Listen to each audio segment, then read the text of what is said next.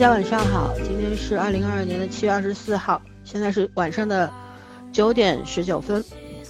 我们今天是来录一期推荐，推一些我们最近看的剧或者是综艺啊。最近有一有一部比较好看的韩剧叫《非常律师与英语》，讲的是这个自闭症人士的这个从业过程。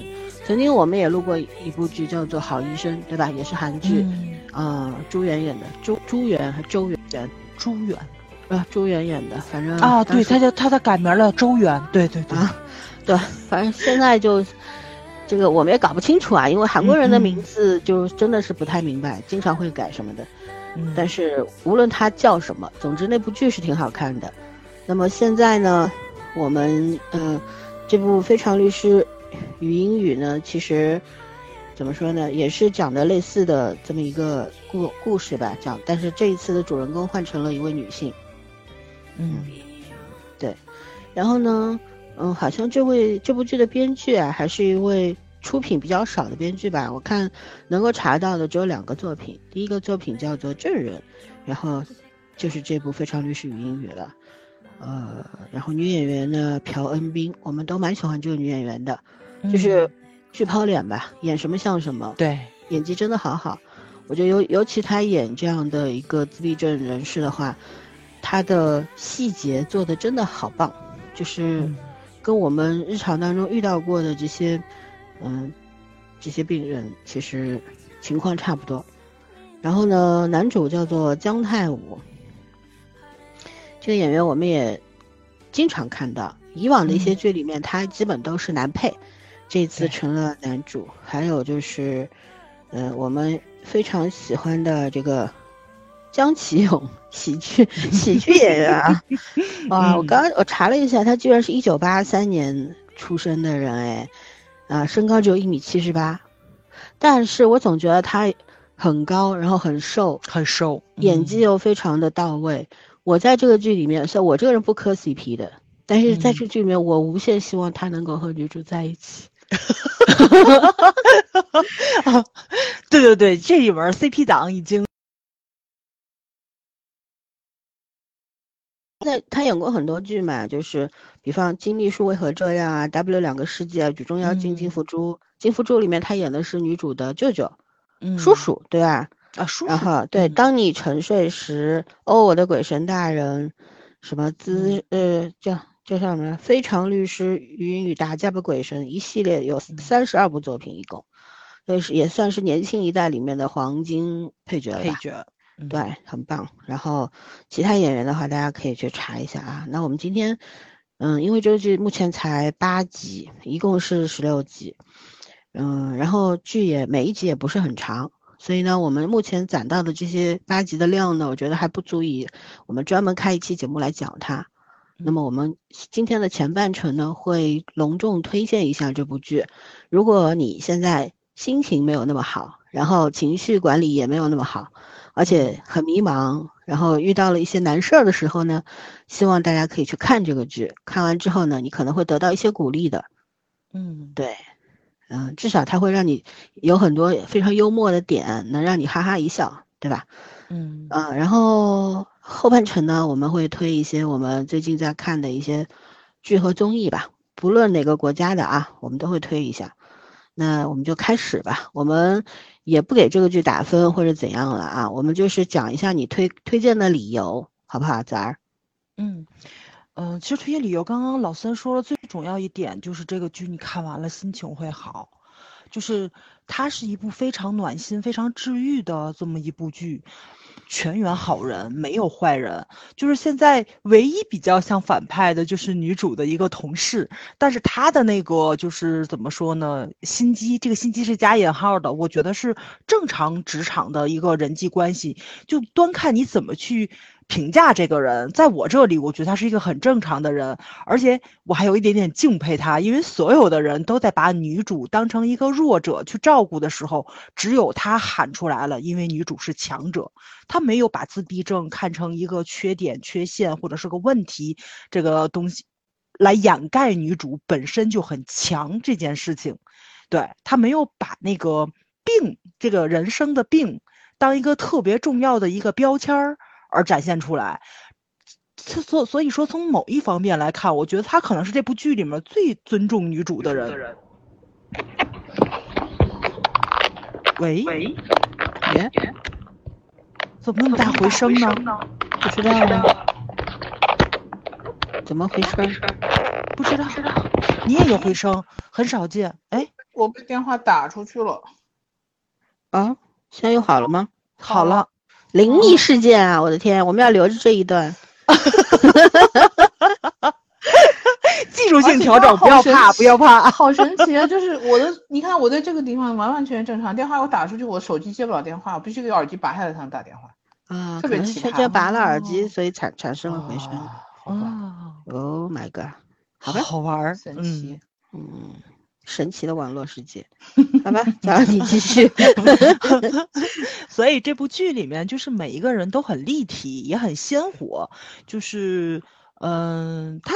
可能从某一方面就是展现的特别的童话，因为我看的我看到前六集的时候，我就觉得太美好了，就全员好人，然后就有那么一点点不真实。但是从七八集，或者说是从其实从第六集开始，它的走向就一点点的，嗯，告诉你怎么说呢，就也不是大家想象中那么美好，对。多多少少有一点点的小缺点啊，或者是呃小状况、小问题，然后人性的一些比较幽暗的地方，它还是展现出来的，但都是特别特别正常的展现出来。我就是觉着，就是咱们看了那么久的韩剧，对吧？韩剧也特别喜欢展现这种生活美好的一面，比如说像《请回答》系列，像《机智的医生监监狱生活》这种，对吧？它展现的那种，嗯。你看多的时候，你会觉得特别的腻，会觉得特别的不真实，甚至于我特别喜欢的好医生，在某些方面，我们当时聊的时候，我也说了，就是我很喜欢这个故事，我很喜欢这部剧，但是这个事情如果发生在现实中的话，我是无法接受的，我绝对不可能把我的亲朋好友交到一个有自闭症的医生手里，就是你会知道他可能在。虚构的这个方面你是能接受的，但是到现实中你是无法接受的。但是这个剧就恰恰的秉就是那个语英语这部律师题材的剧，它就是现实向的时候，让你觉着是可行可发生。如果说现实中发生了的话。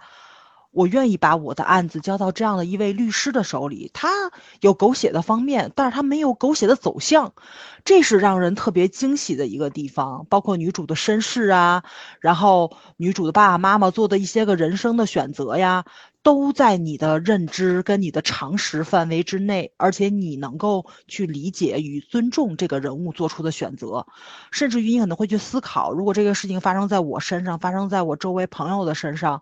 然后也可能不会做的会比他父母更好了，包括就是像女主是自闭症患者这件事情，她的恋情、她的职场，这的一些遭遇，如果说放到了咱们的身上，对吧？就不是说咱们生病了，是咱们碰上这样的朋友了，或者说是呃这样的陌生人了，你怎么对他？怎么说呢？尊重或者说是。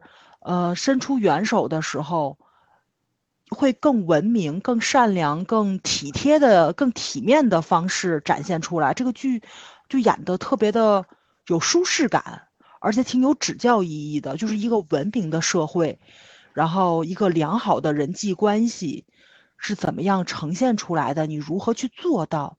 这个剧它没有说教的意味，而是真真实实的让不同性格的人在这样的一个氛围里面。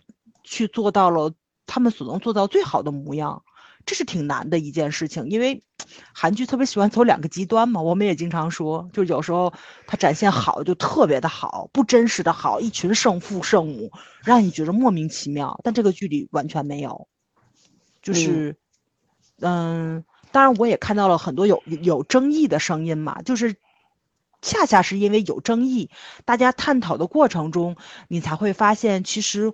观众看进去了，很多的观众去理解了角色，比如说，就是，嗯，喜欢女主的那个李俊浩这位，他还不是律师是吧？反正是他们的同事，类似于调查官之类。对对对，类就类似于那个帮助他们去处理案件、做一些背景调查的这么一个角色。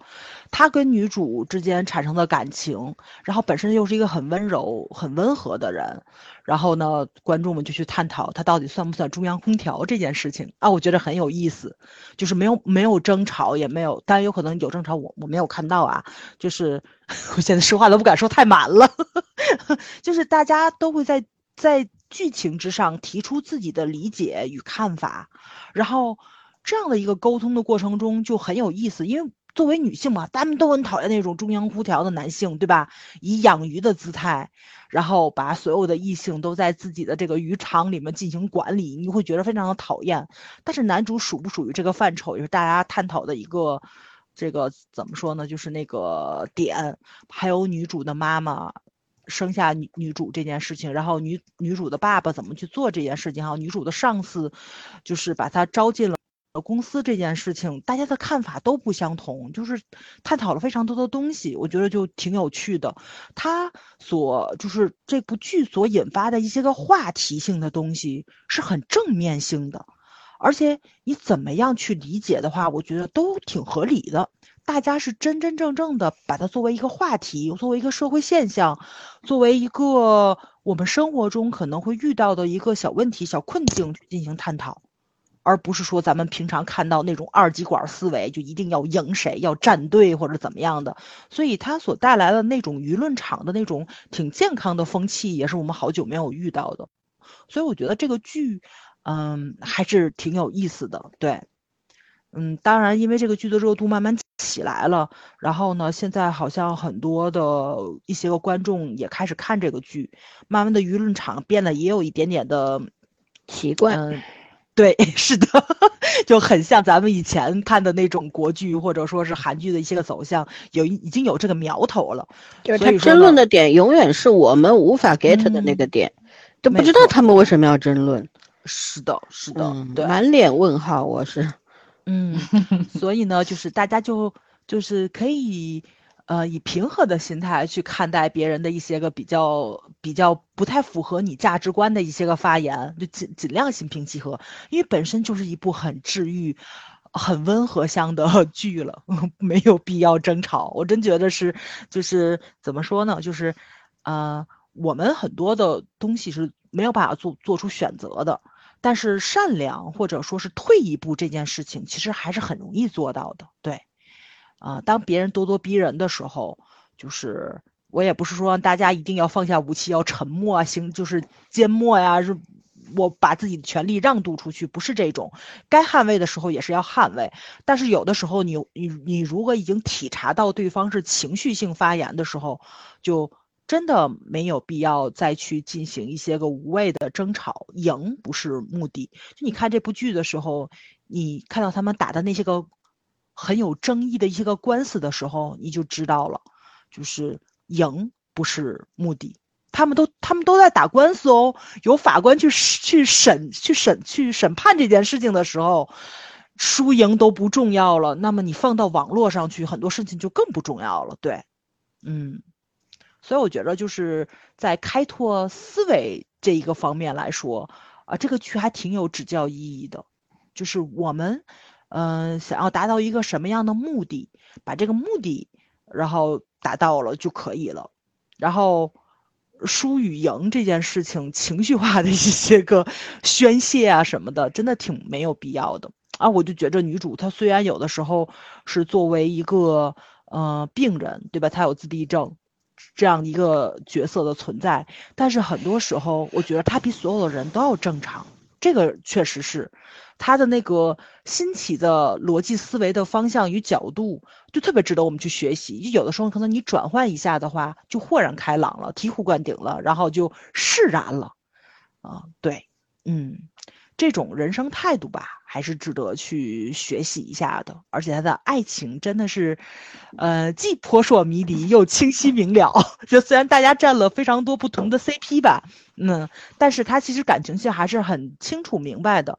但是你在看的过程中，你会发现人与人之间的那个感情，是真的是非常的真挚与纯粹的。他没有特别，呃，乱七八糟的东西，对，没有什么。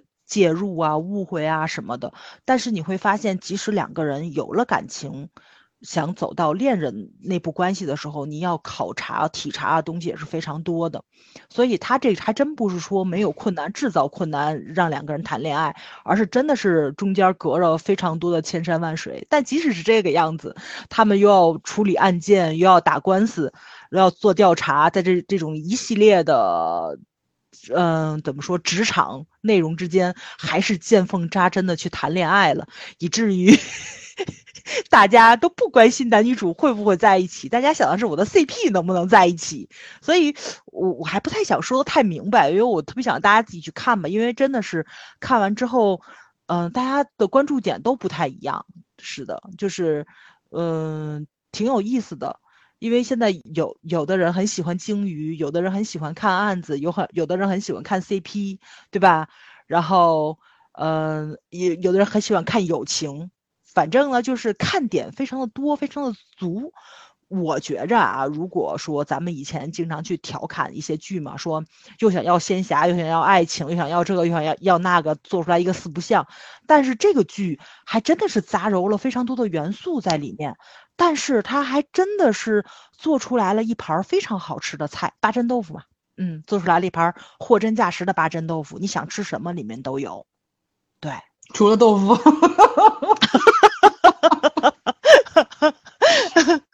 而且他真的职场方面讲的也非常的好，也很尊重自闭症患者。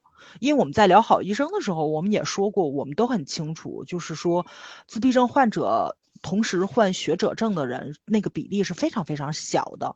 所以大部分的自闭症的患者，不然的话不能叫谱系，对吧？就证明他的表征表象是很多是不一样的。就大多部分的人可能是没有办法与人沟通。然后没有自理的能力，智力停留在非常小的非常小的时候。对，女主身边是有朋友有这样的孩子，来自星星的孩子，我们也接触过，近距离的接触过，所以呢，也是有一些些的那个感悟的吧，就觉得做父母的也好，做孩子也好，都非常非常的不容易。所以呢，女主算是在这个不幸的里面的一个幸运者。对。但是也是，因为父父亲的这种悉心的培养啊，等等啊，还有无数人的那种向他伸出了援手，他才会有机会做一个类似正常的人。没错，对，没错，嗯。但是他到了社会中去，到了，呃。就是怎么说呢？这种人类社会里面去，然后怎么样去适应这个社会？因为你是能够通过肉眼看出来，他还是跟其他人不一样的。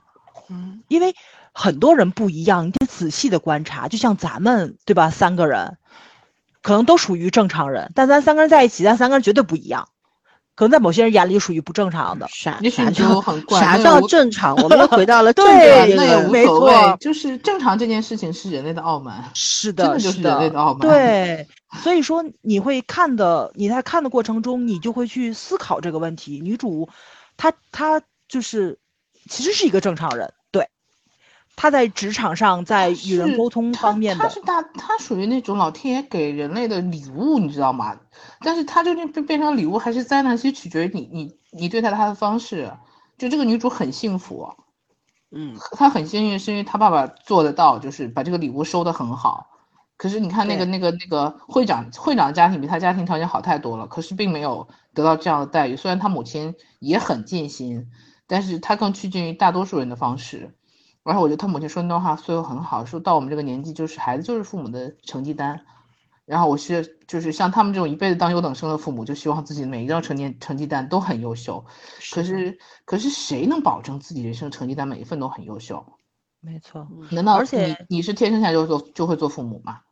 对对。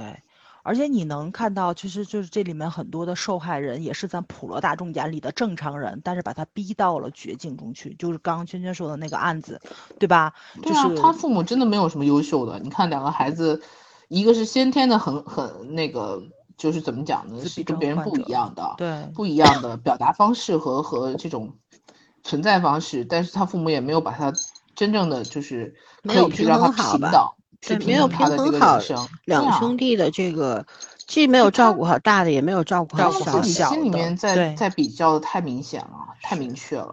嗯，但这是人性上你无法规避的一个地方。所以做这样的孩子的母父母是非常更加更加难的，难的，对吧？你要付出的，所以我其实很讨厌“正常”这两个字。啥叫正常？我我一直不明白。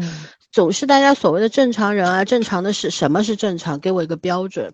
嗯，不，每个人到这个世界世界上来，其实你来的时候呢，你自己也什么都不懂，爹妈其实也是不知道来的是礼物还是灾难，不知道的。嗯，当这个小孩就是像我们这种，就是我们叫平稳的长大，并不是所谓有正常的人生，我们是平稳的长大了，非常幸运。没有什么大的灾难，没有得过什么大的病，就是安安然然的人到了中年，到了我们这个岁数，我们才明白这叫幸运，对，也是一个家庭的幸运。但是我们在无数的社会新闻，嗯，以及身边的一些可能一些朋友非常的不幸，他们满怀喜悦的等待一个孩子降生，然后这个孩子可能有一些先天的病或者怎样。我觉得从那一瞬间，孩子出生的那一瞬间，这个。如何去形容来的是幸运还是灾难？你无法形容。对于父母来说，这些孩子无论他怎么样都是宝贝，是的，对吧？对你，你，你可能会处在一个极度的一个艰困难的选择当中，就是我要他还是不要他。但大多数父母会选择我要他，因为他是我的孩子，我要想尽一切办法救他。就女主爸爸其实也也是这样的心情吧。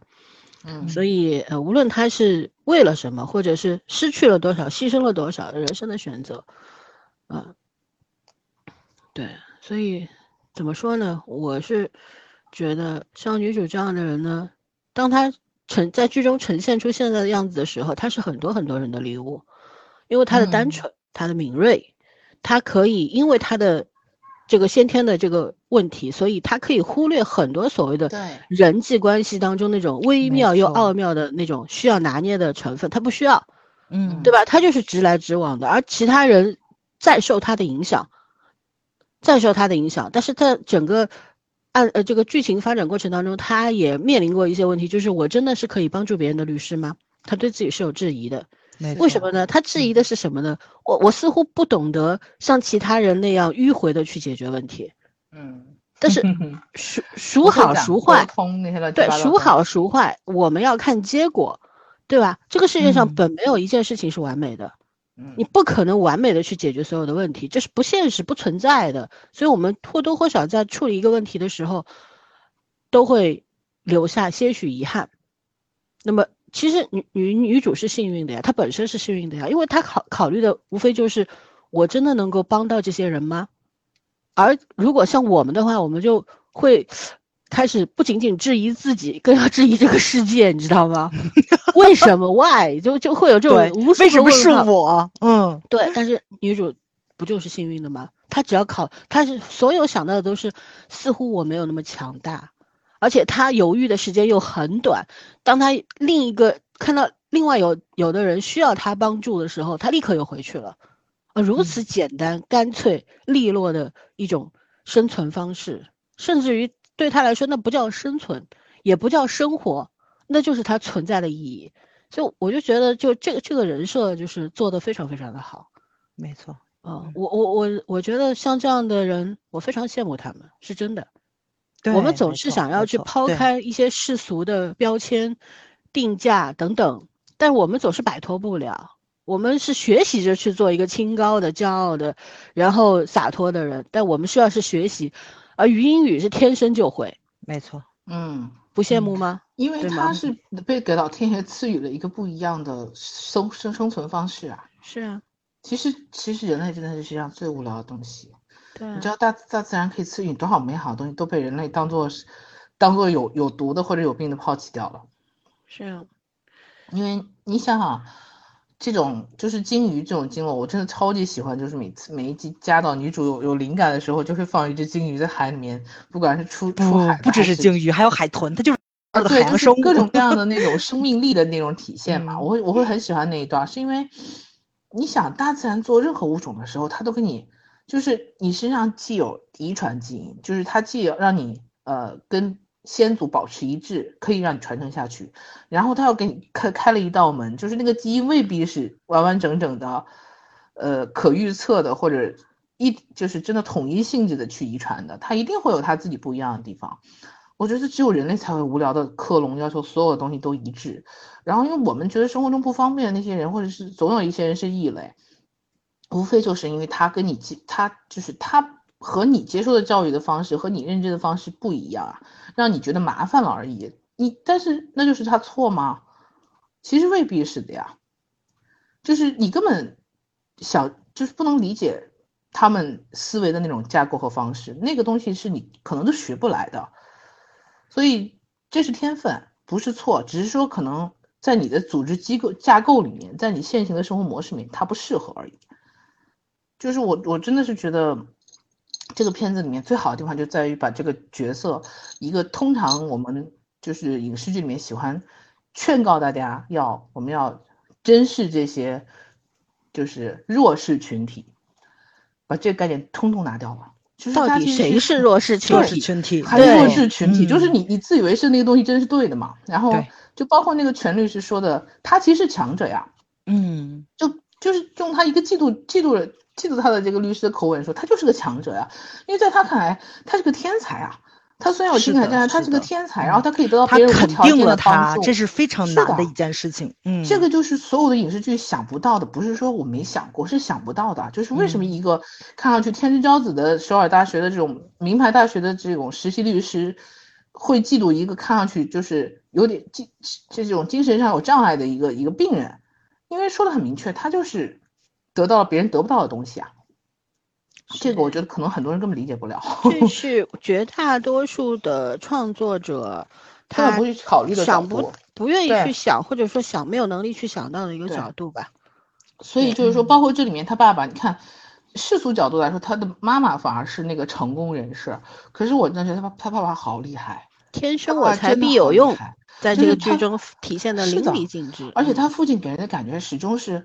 就是你看他跟他女儿讲，他说有的时候我对对着你，我真的好孤独，你都能知道他那种孤独感，因为他后面体现了很多地方，就是 他确实很孤独，因为他女儿就是无意识的就把感情哦没有后续，就不像人类的感情是有余温的，他没有，他考虑清楚这件事，逻辑理清了，好，我当场当下是有情绪波动，很快就没有了，所以他父亲的感情还没收回，他就要换换场了，就那种感觉。我觉得圈圈说特别对的一点就是，大家经常会觉得可能自闭自。自闭症人就是沉浸在自己的世界里，就是很难过。其实不是，因为那个世界他不是我们任何人 都会都是这样自己。对，没 错，人生来孤独为正常人。嗯，所以什么是正常人这个问题，每个人都应该回答一下。当你找到答案的时候，很多问题就迎刃而解了。没错，没错。嗯，就特别可爱。然后我就觉得他爸爸真的好可爱，而且他可以把女儿教成这样子，就是。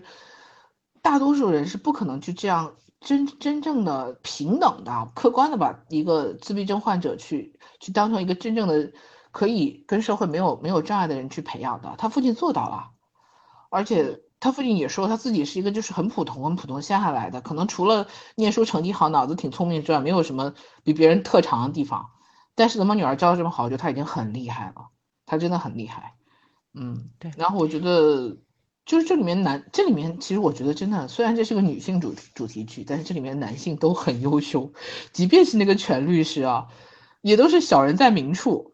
嗯，他真是小人在明处，这种他也不是小人，我真觉得他也不是小人，他他就算是想做坏事，他也会明着跟你说，我就是要去。对对对对对，就都是阳谋嘛。对，就是我我就跟你明着说我不爽这件事情，而且这件事情他你也是可以理解他的。因为他就是嫉妒，为什么呢？就是我我内心当中可能就是想要我自己成为这样的一个很多问题，就是能够轻易的看懂，然后轻易的找到原理的内在逻辑的这么一个人。可是呢，我那么努力的读书，然后那么努力的成长，进了首尔大学，读了法学院，然后 出来之后又是研修班，又是啥的，出来做了个律师。不过如此，我还要我还要跟这样一个人去争取一个留下来的机会。对啊，然后我还抛弃了我的青春，虽然也也不过如此。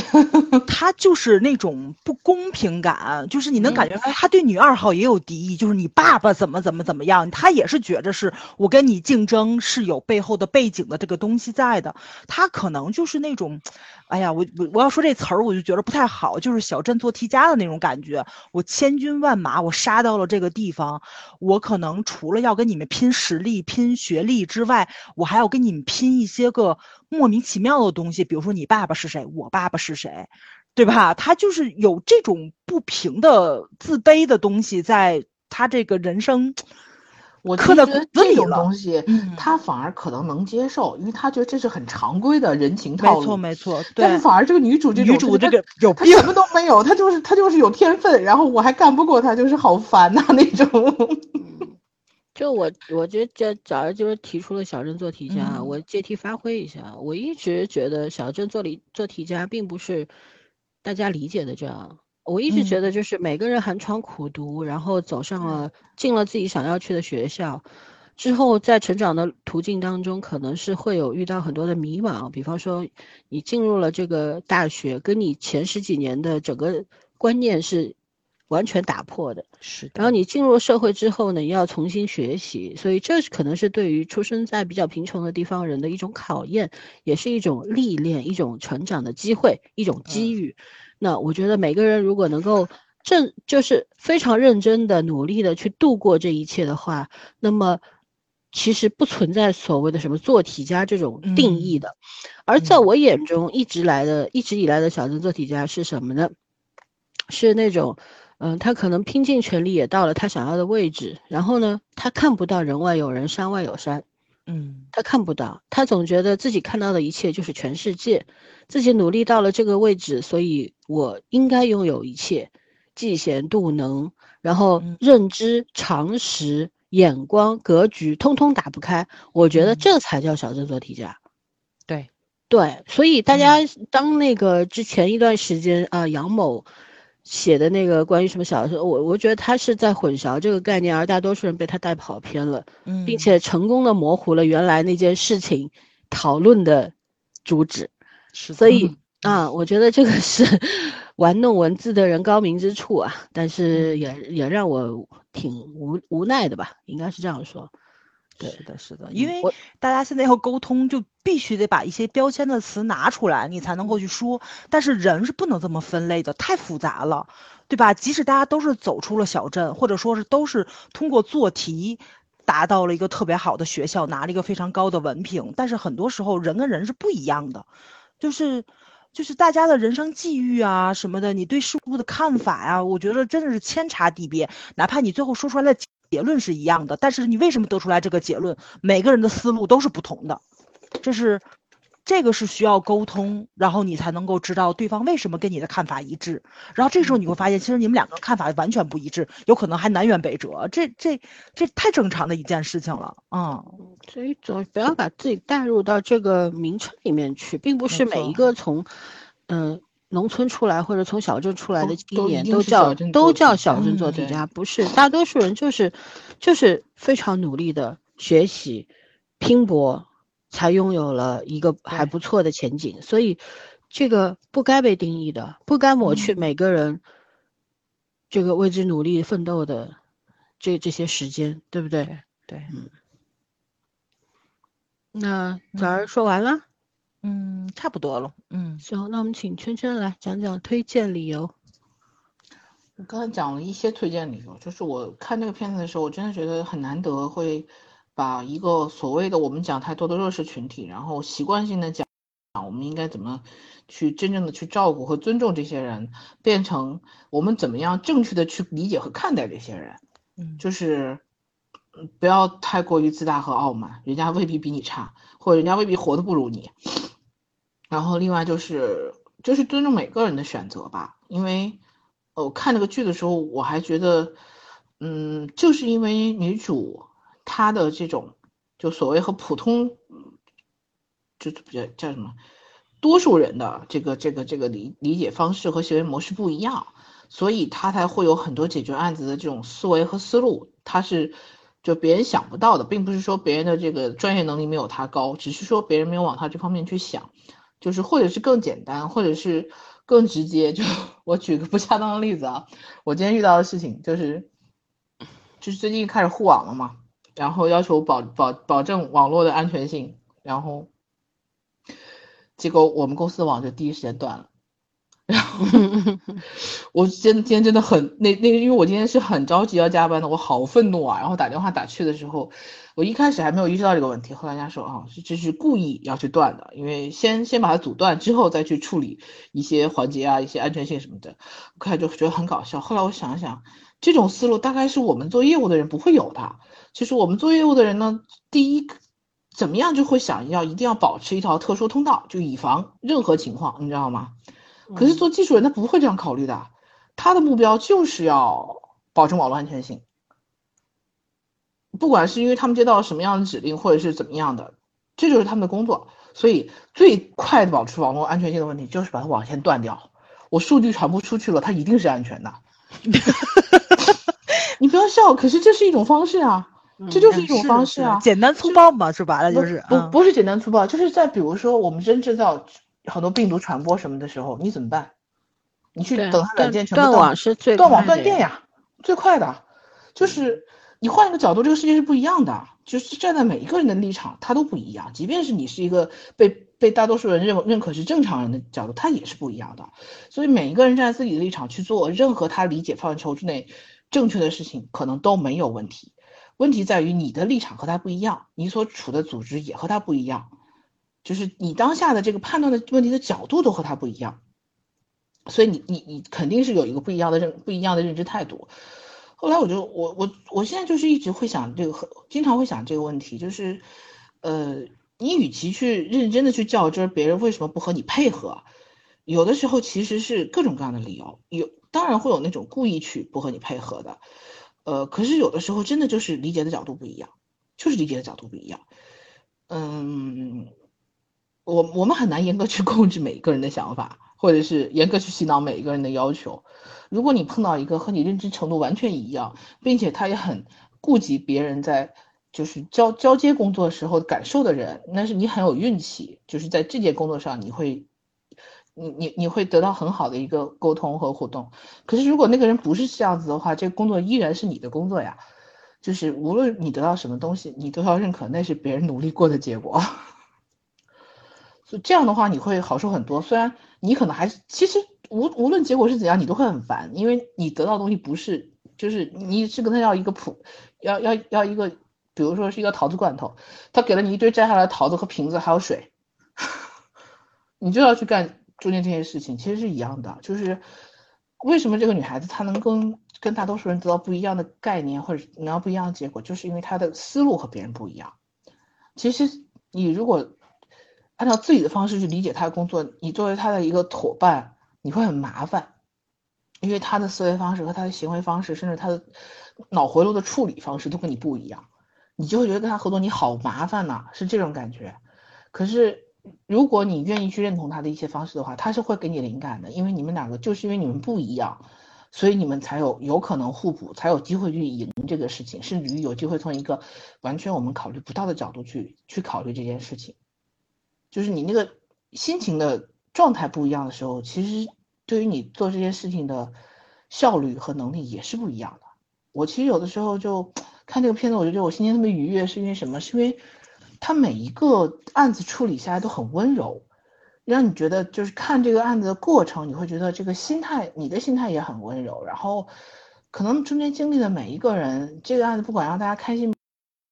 没有像我们看其他法法律这种，包括韩韩剧最近好拍了好多司法片、司法类型的片子，不会有那种让人觉得愤怒，或者是让人觉得无聊，甚至于说狗血泼了一大盆都没有结果的那种感觉，都不会产生这种情绪，就是很很干净、很温柔的。然后甚至有些案子，你可能知道现实世界没有这么理想化，可是看下去的话，你会觉得那个就是就是现实，就是我们期待的现实世界，就。就让人觉得很舒服，所以我说这是在现在就是说这个压力很，我们受到很大压力的情况下，我愿意去看这部片子，不是因为他案情多优秀，也不是因为他演技多优秀，是因为我们觉得里面那个乌托那个有点像乌托邦，但其实我们也可以在真实真实生活里面发生的一些事情，就比如说我们下次碰到一个看上去似乎很不一样的人，是不是可以多替他考虑一些，或者是多考虑他为什么这样做？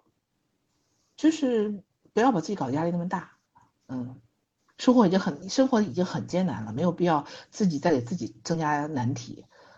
你看，我觉得这个呃女主角很开很很。很豁达的一点，是因为正好恰恰是因为他情绪上的一个问题，反而让她成为了一个拿得起放得下的人。然后这种简单干净的方式，我们也不是做不出来，但是可能我们经过了太多事情，我们觉得可能我们现在的这方式更好，但是也许不是呢。我就我就真的很喜欢这个片子，因为他他即便是说教也很温柔，就是他不会去。不会去去去评判任何人的行为和和人生，就是你做了，然后结果是这样子的。你包括他父亲，就是跟他那个学妹说，不管你要我女儿来是什么，是是什么目的，我都接受你这个目的，因为我也没有选，没得可选。我真的觉得中间有几个情节处理的特别好。他爸这个就是说，你可以利用他，因为这是代价。然后，但是我也只允许你利用一次，就是。哎呀，我没办法形容它中间的有一些，有一些过程，但是你知道那个过程其实是并不虚幻的。然后，甚至于一个父亲愿意这么坦坦诚的去跟他的后辈讲一件这样的事情，是可以接受的。就是很多人，你看很多这个有钱，这这里面比了好几对有钱的会长家的，这个这个婚姻也好，然后这个教子也好，其实他们的条件会好很多，可是不见得在他们的家庭生成长会。会得到更多，会更快乐。嗯，并没有，就是，哎，还是还是怎么说？你你所有的这个生命来到人世间，究竟是礼物还是灾难？有一部分是，你做好了，你会觉得那是老天爷的对你的一种赏赐；你做的不好，你也会觉得那是老天爷在考验你，或者是甚至于在在在在跟你开玩笑。嗯，大多数时候我们都会觉得老天爷在跟我们开玩笑。对啊，可耍我吗？可是你有想过生物多样性的美好其实是这样子的，这才叫上天的公平性啊！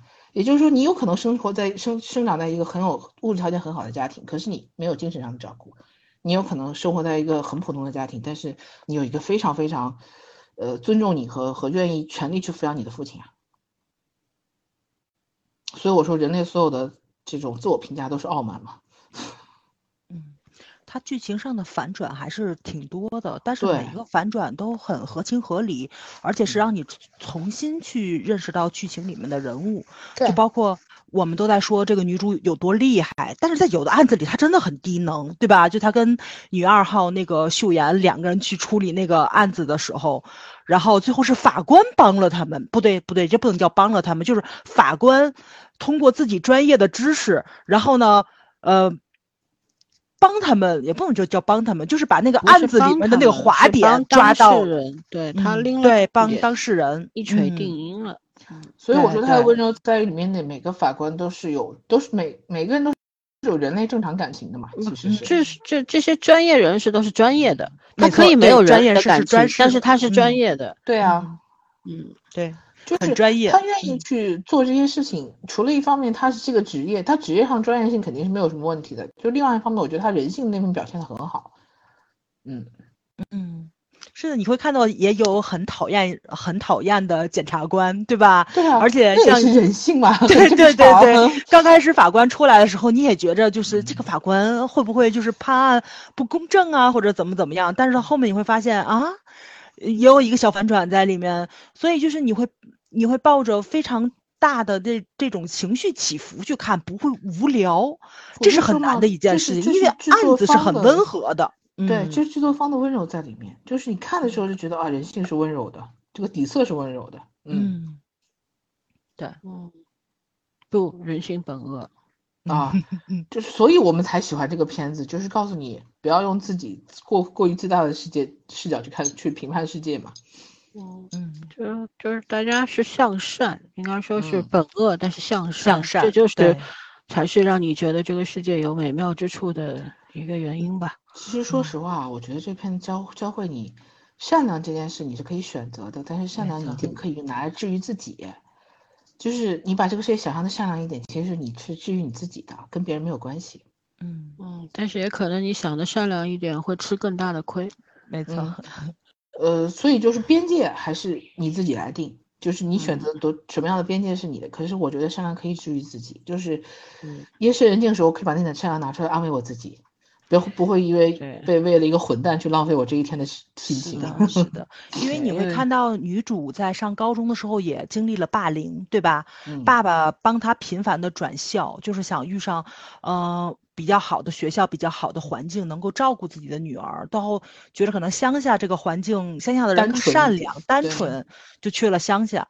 你会发现环境没有任何变化，但是女主交到了她人生第一个，可能也会是，哎，不能叫唯一，对她后面还有好的朋友，对，遇上了她的最好的第一个好朋友吧，应该是这样说。对，然后这个友情一直维持到了现在，他做了律师，然后他也去帮助，通过自己专业去帮助了他的朋友，回馈了这份友情。你会发现是有来有往的这个东西，情感上的交流会非常的多，而且。而且也告诉了你怎么样跟你觉着无法沟通的人去情感交流，我我我觉得这是特别难的一件事情，就是就是即使大家是同样的一个环境中去，我觉得沟通也是需要技巧的，这个这个确实是，就你比如说跟自己的父母，跟自己的男朋友。跟自己的老公，或者说公公婆婆、自己的孩子，都是需要技巧的。这可能是一个人生的课题，你要学一辈子，这非常难这件事情。但是这个剧就非常好的告诉了你：首先你要摆正态度，还有就是沟通这件事情，你是需要有爱这个东西在里面的。嗯，就是说的很很宽泛，但确实是，就是你你首先是要有一个。嗯，怎么说呢？你不要俯视对方，也不要仰视对方，先是一个平等的这个角度。他一直在讲平等，在讲两，就是在讲所有的人在一起，你怎么样尊重对方。然后，其实这也是自尊自爱的一个表现。嗯，包括你看到女主现在跟她的爸爸，可能跟她的妈妈也有一定的这种呃交流的困难在里面了。就可能她跟爸爸已经生活了这么多年，爷俩一一直挺好的。突然之间就无法沟通了，就女儿闹着要独立，爸爸呢又很担心她，然后也有困境在里面，然后就想知道后面怎么发展。我们都知道，剧情一定会往一个非常好的方向去走，但是这个问题摆在这个当前的时候，你你你会有代入感，因为这个问题也同样会发生在咱们身上，也也已经发生过了。你成长到一定地步的时候，你肯定是想脱离开父母的掌控，这个是。这个是谁都规避不了的一个问题。什么叫做真正的长大？就是你一定要离开你的父母，经济独立。当然，他这里面也通过了非常多很幽默的地方，比如说，就一定要会自己做饭，对吧？就是那个权那个权 权律师说的话真的很有意思，就说他们富二代一定没有正正常常做过一顿饭摆饭桌。什么女主说的是一定要就是会做饭才能是个独立的人吗？他说你没有，你难道没有做过饭吗？可能权律是在某一方面也是帮助女主成长的一个帮手。对，你会看到里面的角色都在互相成长，权律也要成长，他可能就要脱离开自己，就是这个怎么说背负的一些个包袱，或者说是压力，或者说是竞争，他一定要赢，他一定要拿到最后的这个东西攥在手里的这这种。叫什么来着？就是雄性一定要画地盘的那种感觉，就他他的目标啊，他人生的设定的方向，他努力了那么久的东西，突然变成了一个别别人唾唾手可得的东西，他肯定会很很愤怒，会去争，对，对啊，所以你会感你你会看到每一个角色都在互相沟通与交往的过程中，嗯，去成长，这个是真正的是一部成长的剧。它里面达到了一定的地位，功成名就的人也在成长，就包括女 女主的上司，对吧？就老曾特别喜欢的那个律师，你你我感觉到他的修养一步一步在提高。这我我这个是就是大家去看啊，是很幽默化的那种呈现方式。对，这个那个人真的非常非常的好，就是你能理解，就是大家为什么想站他跟女主的 CP。是的，嗯，嗯，你看早上和圈圈都在说鸡汤，说什么人是要把善良这个东西拿出来。我想给大家喝点毒鸡汤。善良很可贵，但是善良是要建立在你有能力收放自如的程度上，保护自己基础上。对，你的善良是必须要有锋芒的，而不是我的现实是，我说的很清楚，白天你要画边界，你要给自己画边界，所有的善良是以你自己不难受为准的，然后你要画好边界，然后剩下的你的善良呢，是晚上留给自己去治愈的。也就是说，你这一天不管多么辛苦，你也不能被一个混蛋气倒，然后度过这一天，没有意义了。所以这就是一种能力问题嘛。大多数人是不不具备。人是要学的，人是要学的，没有办法。大多数人痛苦就是活该。大多数人不具备这种能力，并且还要有以善良为一个枷锁去绑架其他人。对对吗？嗯。言必就讨论一个社会事件，动不动就是你怎么这么不善良？你的道德感呢？等等等等，但是大家都会忽忽略那个事实本身。我觉得中国人可能太过于强调礼貌，有的时候把善良和软弱当成了一个同。嗯，中国人不懂礼貌，只是强调礼貌而已。强调对，希望别人礼貌，就是我们骨子里面这个文化里面一直带着玩意儿，你知道吗？然后大家就觉得自己都很有，就是通常会觉得这个东西就是怎么讲，一个是强加给别人，另外一个就是把。那些被强加的人就把软弱当成了善良，礼貌这个东西，这个礼仪之邦嘛，怎么可能没有礼貌呢？但问题是，当我们真的只在口头上重视这个东西的时候，重视所谓礼貌素质的时候，你本身就丢失了，嗯，对不对？对，OK，那我也讲讲我推荐的理由。其实看这个剧的时候，因为它是一部讲律师角度的这么一个故事，每一集或者一两集有一个这样的案件，案件。其实案件深不深呢？很浅，非常浅。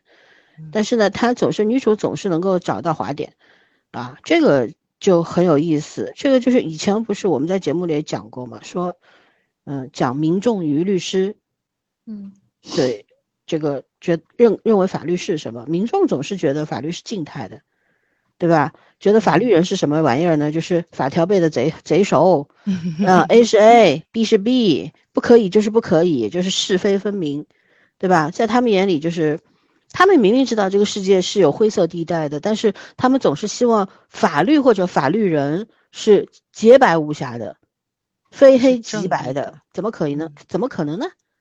对不对？然后，而受过法律教育的人呢，眼里的法律是什么？是动态的，什么情况下是 A？怎么证明 A？呃，A 是 A，对吧？是 A 的话，有什么样的后果？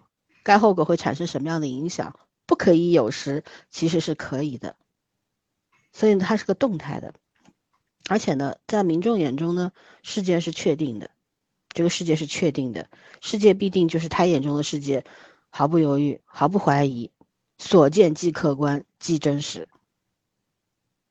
但是，当秉持这样想法的人，他一步步的被这个世界给推倒，被一些社会事件给。打击的时候，他开始持续性怀疑，甚至走向了另一个极端。这样的人也是非常多的，嗯，对吧？而而另外一部分特别坏的人是什么呢？他明明知道这个世界不这样，但是他要求这个世界这样，嗯，对吧？还但是呢，受过法律教育的人呢，觉得这个世界是不确定的，因为人的认知局限，局限性非常大，对吧？而且一个事件也好，一个人也好，是。存在其他可能性的，那审判活动只是在这种不确定中寻找符合既定的标准的最优解，竭力达到法律真实，从而实现诸如社会稳定、经济效益等等预定目标。那这个东西民众理解吗？不理解，因为他没有读过，他也不不明白，对吧？然后很多人的认知当中呢，觉得法律包括政策呀，是权威的意志啊。是正义的呀。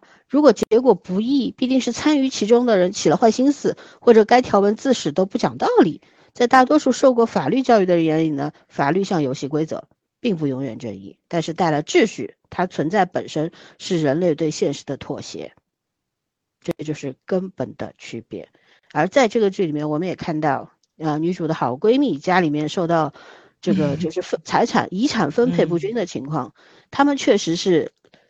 呃，力也这个有有有意识的引导对方 KO 他们，到这个打他们，然后在法庭上，女主漂亮的一反击，反击就是你有怎么证明？对，这就是我刚刚说的这一切，对吧？既然法律是动态的，世界是不确定的，社会规范更像游戏规则，那么在法的规定领域存在模糊地带，而在法的运行领域存在着善用者获利的现象，这就是我说的女主刚刚的那个案件，在处理闺蜜父亲案件的这个事情当中所展现的真实现象。所以呢？我觉得读看律律政剧，当然它不是一个真正的律政剧啊，它只是讲了一个律师嗯这样的角度。但是很有趣的是，他在涉及到这些法律案件的时候，他那个角度很刁钻。对对，这个角度观众可能就会忽略掉了，会觉得哦好爽啊。女主问他你有证据吗的时候，大家觉得哇我看弹幕了，我就故意打开弹幕看的，就大家说 哇太爽了吧，太漂亮了吧，这这。就是这个兜头一击啊，太漂亮了吧！但是，我我在此提醒一下啊，确实很漂亮，干得很棒。那真正他想所要揭示的含义，就是我以上说的这些东西。关于静态还是动态，人人都应该懂一些法律，但是不要半吊子，不要以为看了一个法制宣传节目，你就是大律师了，就是法官了，就是检察官了。嗯，不是哦，真的不是哦，对。嗯，就是这样子，所以我我觉得这个剧两点，第一点是朴文斌的演技真的是非常的好，哎呀，眼睛好漂亮啊，是眼睛，他的那种干净，那种纯真，对吧？你的灵气，我每次最喜欢的是他早上吃完紫菜包饭，然后把包拉开，他爸 把饭盒放在他那包包里，然后他戴上耳机。出门潇洒而去，我最喜欢的就是这个，这每天的这个镜头，你知道吗？就像一个，呃，因为他已经外表就是个成年人了嘛，二三十岁的样子了，他的内心可能只有三岁五岁，还像一个要去上幼儿园的小朋友一样，他欣然接受父亲给他准备的午餐晚餐，不像我们有时候会觉得好麻烦呀，呃，对吧？心里一边想着爹妈好烦啊。管我早饭就算了，还要管我午饭。我晚饭想跟朋友出去吃个饭，或者晚上唱个 K，爹妈也是不好意思，巴拉巴拉巴拉巴拉，对吧？就不要不要去啊，怎样怎样。可是呢，当我们真的失去这一切，远离父母的时候，你又会非常的怀念，人就很贱的嘛。但女主不是，她非常确定的，就是很快乐的去接受这个盒饭，每天中午很认真的去吃它，紫菜包饭她怎么也吃不厌。哦，不是，这个是自闭症的一个表象，他吃单一的食物。对，然后他对他吃不厌嘛，他本身是喜欢的呀，而且他在他那个就是第一次就是办完案子之后，老板奖励的时候，他又兜回了一大包的就紫菜包饭，他觉得这就是世界上最好吃的东西，我要给爸爸，我要分享给他，对吧？我觉得这种纯真的单一的快乐，我也很羡慕。然后不要去想乱七八糟那么多东西啊。是。我们总是觉得哦，我我我也每天上班路上会戴耳机嘛，开车也会在呃里边听音乐，各种什么摇滚啦、古典啦、流行啦，我什么都听。但是女主听的永远是这个金鱼的叫声，哇，那种广博的、深远的，又就是纯真的那种那种声音。嗯，他沉浸在自己的世界里面，可是他又能够去帮助这个世界以外的人。嗯，多么奇妙，对不对？所以就是这样，我一点都不关心女主的爱情怎么样，嗯，真的一点都不关心。这里面就哎呀，看看就好。对他，而且就是我刚刚看你们俩聊天，也说很多的观众有两个非议点嘛。第一个是对女主妈妈的选择，第二个是说这个男主好像除了好看没有什么用。天哪，男主好看还不够吗？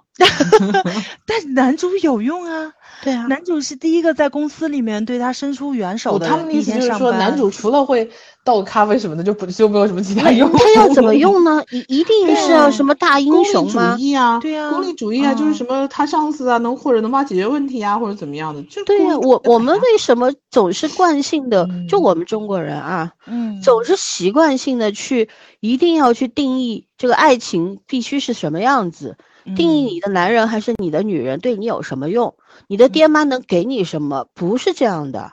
对我不是，L E 不是辐射所有中国人，我是说部分中国人啊，我肯定不是的，我们肯定不是的，对吧？什么叫有用？什么叫没用？如果这个人存，就像我提过很多次。我那个好朋友说，她的丈夫只要在她身边呼吸，她觉得就很快乐。是的，它的作用是什么？它存在，它存在就是最重要的。没有这个人，呼吸是什么？没有呼吸就死了呀，对不对？呼吸存表示存在是最重要的。这句话不是每个人都听得懂的，对对，对不对？嗯，很多时候我觉得，如果这个男人他不给我添乱，他长得又高又帅，一身肌肉，然后他能够在我需要的时候保护我，陪着我去看什么金鱼了，看风看雨，我觉得幸福死了，好吗？我要他干什么？他已经很有用了呀。此处的鲸鱼不是谐音梗，对呀，呃，那个谐音也是可以的。对，还有就是大家就在猜测男主的身世嘛，就比如说男主在会议室里挂一个这么大的鲸鱼的，说他一定非富即贵，我当时有点冒犯之类的。对对，是啊，我就啊，对。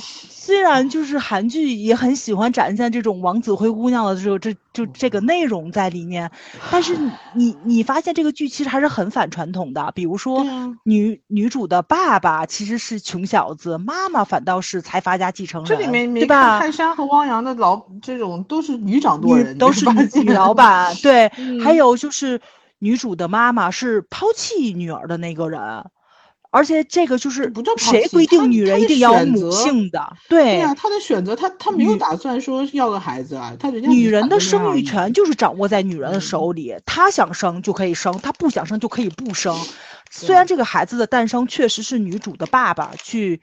道德绑架，或者说是对吧？强制性的让自己的女朋友把这个孩子生下来了，他也付出了一定的代价，或者怎么样的。但是我觉得女人的生育权就是要在女人的手里。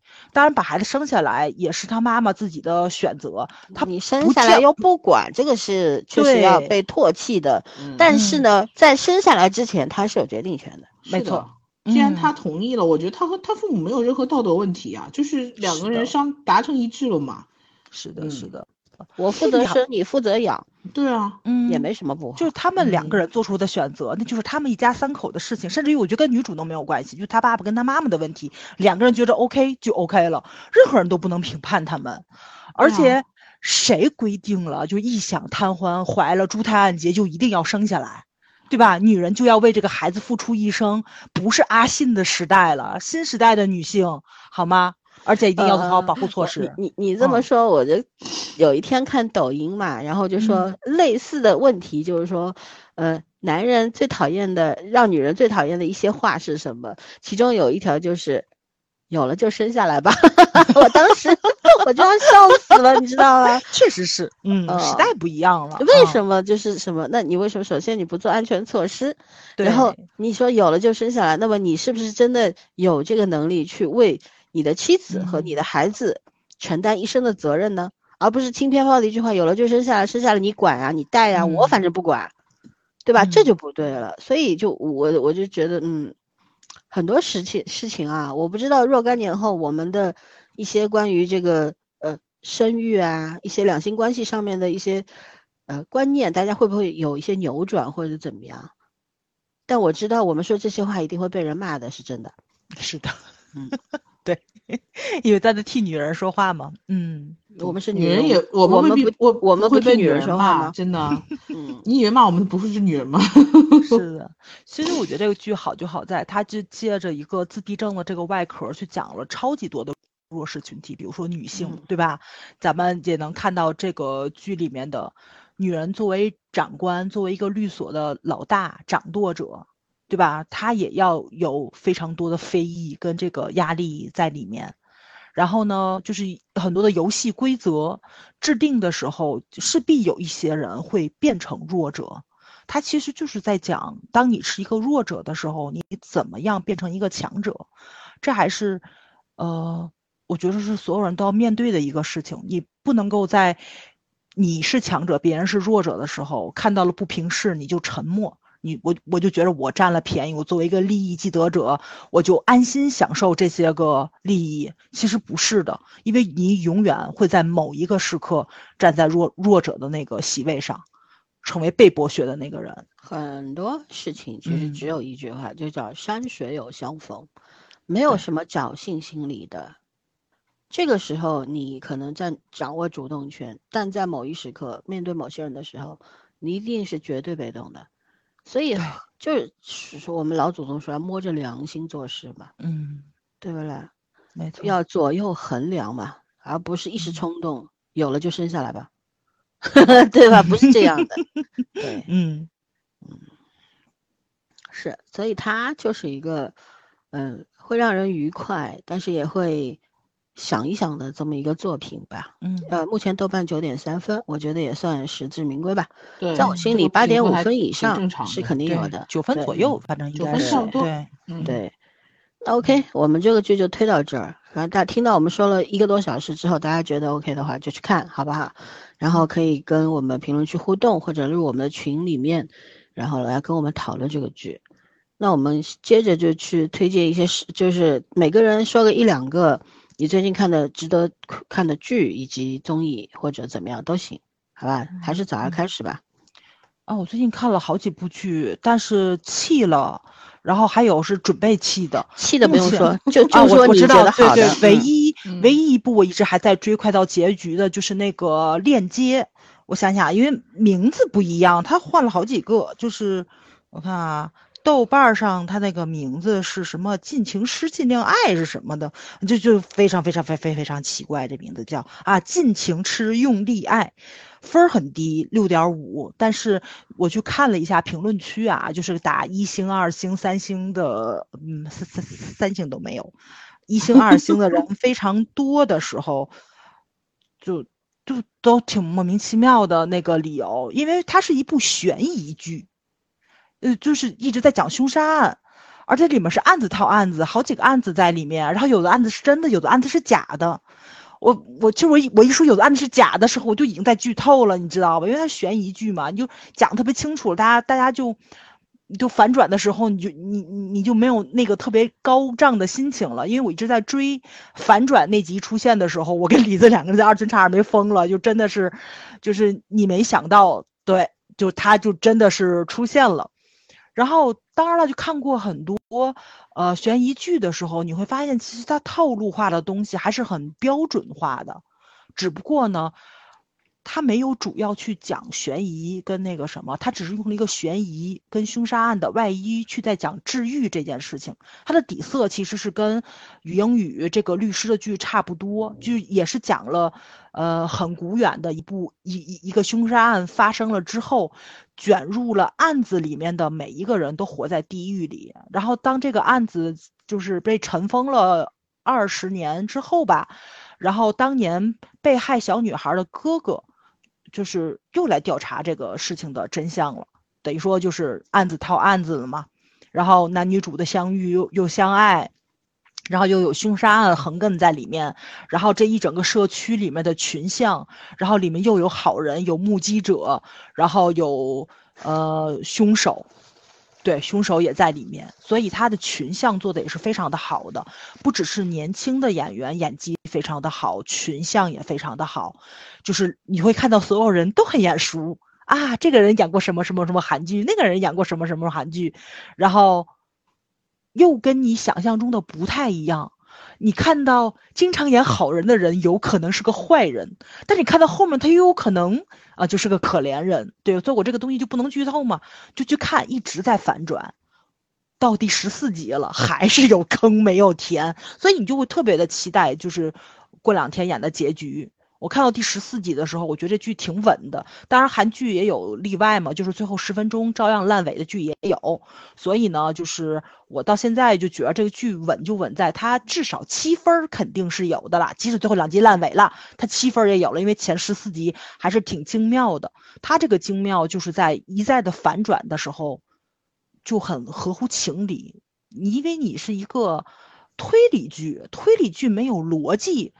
它是一个致命伤，但这个剧非常的有有逻辑，从人物动机到人物性格，到剧情发展，然后到所有的人，因为某一个事件发生的节点，所有人都碰到一起去了嘛，很多的线汇总的时候，那个时候的高潮又让你觉得非常的舒适，就是它有一部分的剧情在你的想象力之内，那很多剧情是超过你的想象力了，你就会发现编剧比你高明的时候，这个剧。就真的是稳了，尤其是推理剧，所以呢，推理剧的编剧还没有我高明，他还出来混什么混？但是很多呀，你忘了，对吧？你就想想咱们那个非常 有名的那个什什么剧场，迷雾剧场，崩了多少部了？你想想，对吧？所所以这个剧真的是很稳，但是也因为这个编剧呢太沉得住气了，他差不多到第六集的时候才出现了第一个小高潮，很多人看了两集就开始开始打一星了，你想想吧。对吧？所以就大家就沉不住气，因为他上来就是凶杀案，就上来就死人了。并不只是快递小哥，对 他上来就死人了，跟咱们看的那个就是你爬山吗？我还有机会吗？那个上来就死人还不一样。对，所以你一定要，你一定要去看，案中有案，案子套案子，新案子推出来了老案子。然后，反正我看到最，我看到第十四集的时候，就是，嗯。你会觉着人人都是坏人，就是就跟咱看语英语一样，觉得人人都是好人一样。你会觉得人人都是坏人，但是你会忍不住的同情他们。就我觉得这个东西就也是人性方面的，就你会知道他变成现在这个很可恨的样子，让你可怜他。也并不是他想这样。对，也并不是他想的。就一步一步的走到了这个地步，就你当初可能做的第一个选择是错的时候，那么就注定你是在往地狱里面走，是你自己走进了地狱里面去，没有任何一个人推你，就是，但是也没有什么人拉你，你知道吗？就是这样的。不，它，但它是一部治愈剧，其实是在拉他，命运在拉他。现在的问题就是。所有的人走到这个命运的节点上来了，因为凶手没有办法，凶手已经掩藏了二十年，但他已经藏不住了。嗯，对。然后可怜的人，因为自己当年做出的错误的选择，自己在惩罚自己嘛。但是这个时候，命运是在拉他一把，慢慢的把真相剖离出来了嘛。然后你会去原谅值得原谅的人，然后呢，你也会知道自己当年可能也犯了一定的错误。哦，你也会愧疚，你也会难过，你想弥补。就所有的人其实都背负着非常多的，怎么说呢？就是命运很沉重的东西。然后你看的时候，你会心疼，所以你会觉着很可怜，然后你就会同情这些角色。他也不想的，虽然他的那个坏也并不是道德上、法律上一定要谴责他的东西，但是在。那一刻，他做出的那个选择的时候，真的影响到了别人的命运，然后你也能明白他的愧疚感是什么，然后你也会瞧不起他这个胆小鬼，或者是怎么怎么怎么样的，然后你也会觉得有有一些人为了面子啊，为了什么的原因做出了那个选择，把自己的一生搭进去了，你会觉得很不值啊，为为什么你就不能说实话呢？但他那一刻就不想说实话，所以呢，他就变成了现在的这个样子。我我不能再说，再说我就剧透了。对，所以我希望大家去看，要沉住气的去看。好剧真的是慢慢慢慢的品出味道的。咱们现在可能被短视频或者说是被国剧，就是那种刺激的够呛。咱国剧也注水，你知道吧？咱国剧就是那种前期大量的刺激你，到后面咵给你一水水出去十多集这种，人的这种小火慢炖的剧，我觉得大家没有。没有正常的耐心去看了，其实我觉得它节奏并不慢，真的节奏并不慢，就是每一集其实都有爆点，到结尾的时候你都想看下一集怎么样去发展，但是大家就会觉着莫名其妙，因为他给你挖了很多坑嘛，前六集的时候一直在挖坑没有填坑，但是他到第六集的时候给你解给你解谜解密的时候，你会觉着非常的高明，就是大部分的谜底都会在第六集的时候爆发。我要这么说的话，我还真不是说给这个剧去找借口，它绝对不是咱们国剧的那种，呃，粉丝的话术嘛。啊，从十十五集开始就好看了，它还真不是。其实前六集也挺好看的，就真的是挺好看的。但你就得有耐心，因为他的他每一个人都有秘密。你想想，这一条街上住了十多个人，每一个人都有秘密，每个人出场五分钟，他前六集不就满了吗？对吧？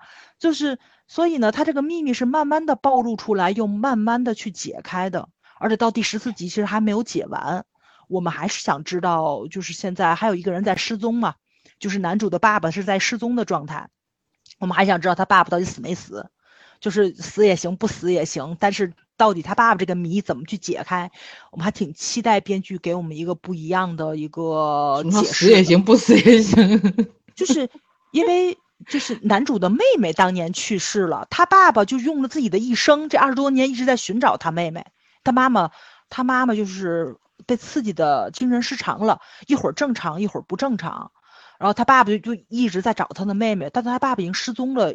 过了就很久了，所以他儿子又回来。其实呢，说是想揭开当年的案子，他主要还是想找他爸爸。就大家到现在为止都没有说实话，男主到现在为止没有跟任何人说过他爸爸失踪了，连他妈妈都没有说过，还是在暗中调查。你就想一想这些人有多少秘密吧，你就想一想。所以呢。这就是他刺激的地方，所有的人都有不得已，而且男女主的感情也非常的顺畅。为什么在一起？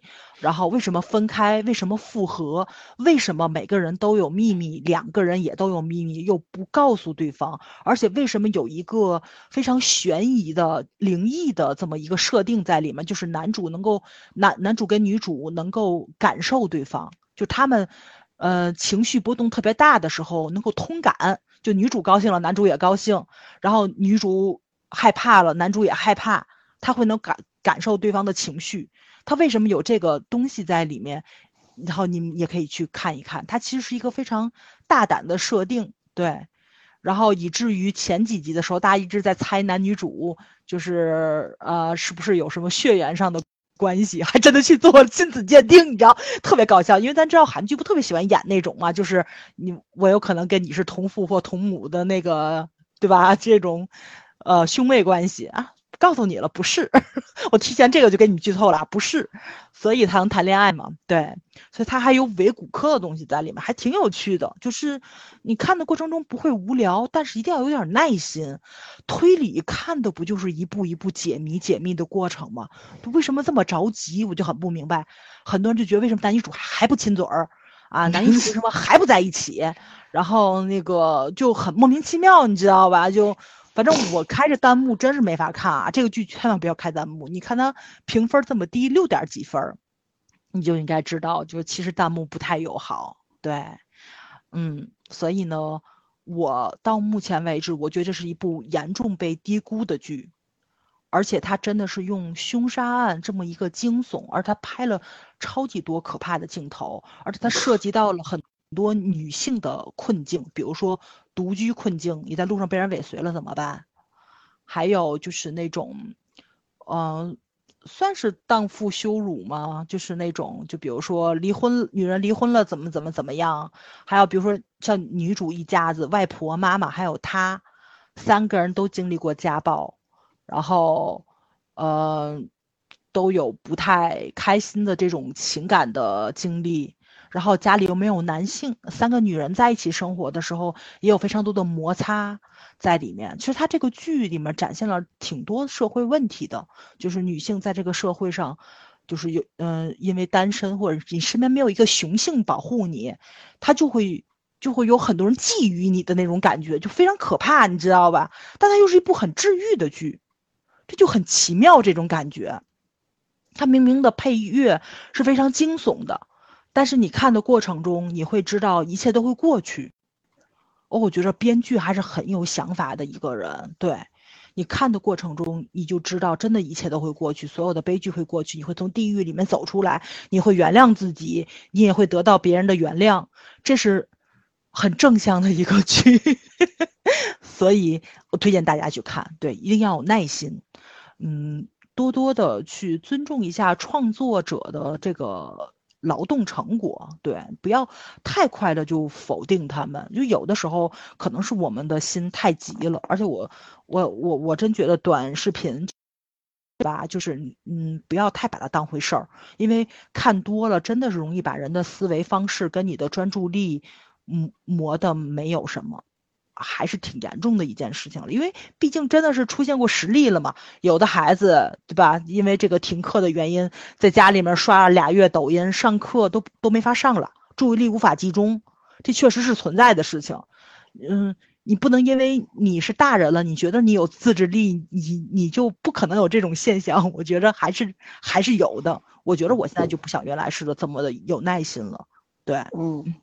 但即使我这么没耐心，我看这个剧还是看的挺津津有味的，所以推荐大家去看。结束。好的，后面还有吗？嗯，不是，嗯，哦，就综艺嘛，就是那个零七幺三的综艺。那等会儿谈。行，萱萱来。剧嘛，我最近其实就除了刚才的这个。于于哎，于英语嘛，于英语，于英语。因为我之所以记得住这个名字，是因为他强调了很多遍，我的名字正面正着念和反着念都是一样的。对，嗯，我就看那个是是是吴秀才还是什么，然后另外还有一个就是前两天我我跟他们说过这个啊，妈妈别闹了什么，就大概也就这两部剧吧。那个传说中的庭外，我看那点我有点看不下去，也就不推了。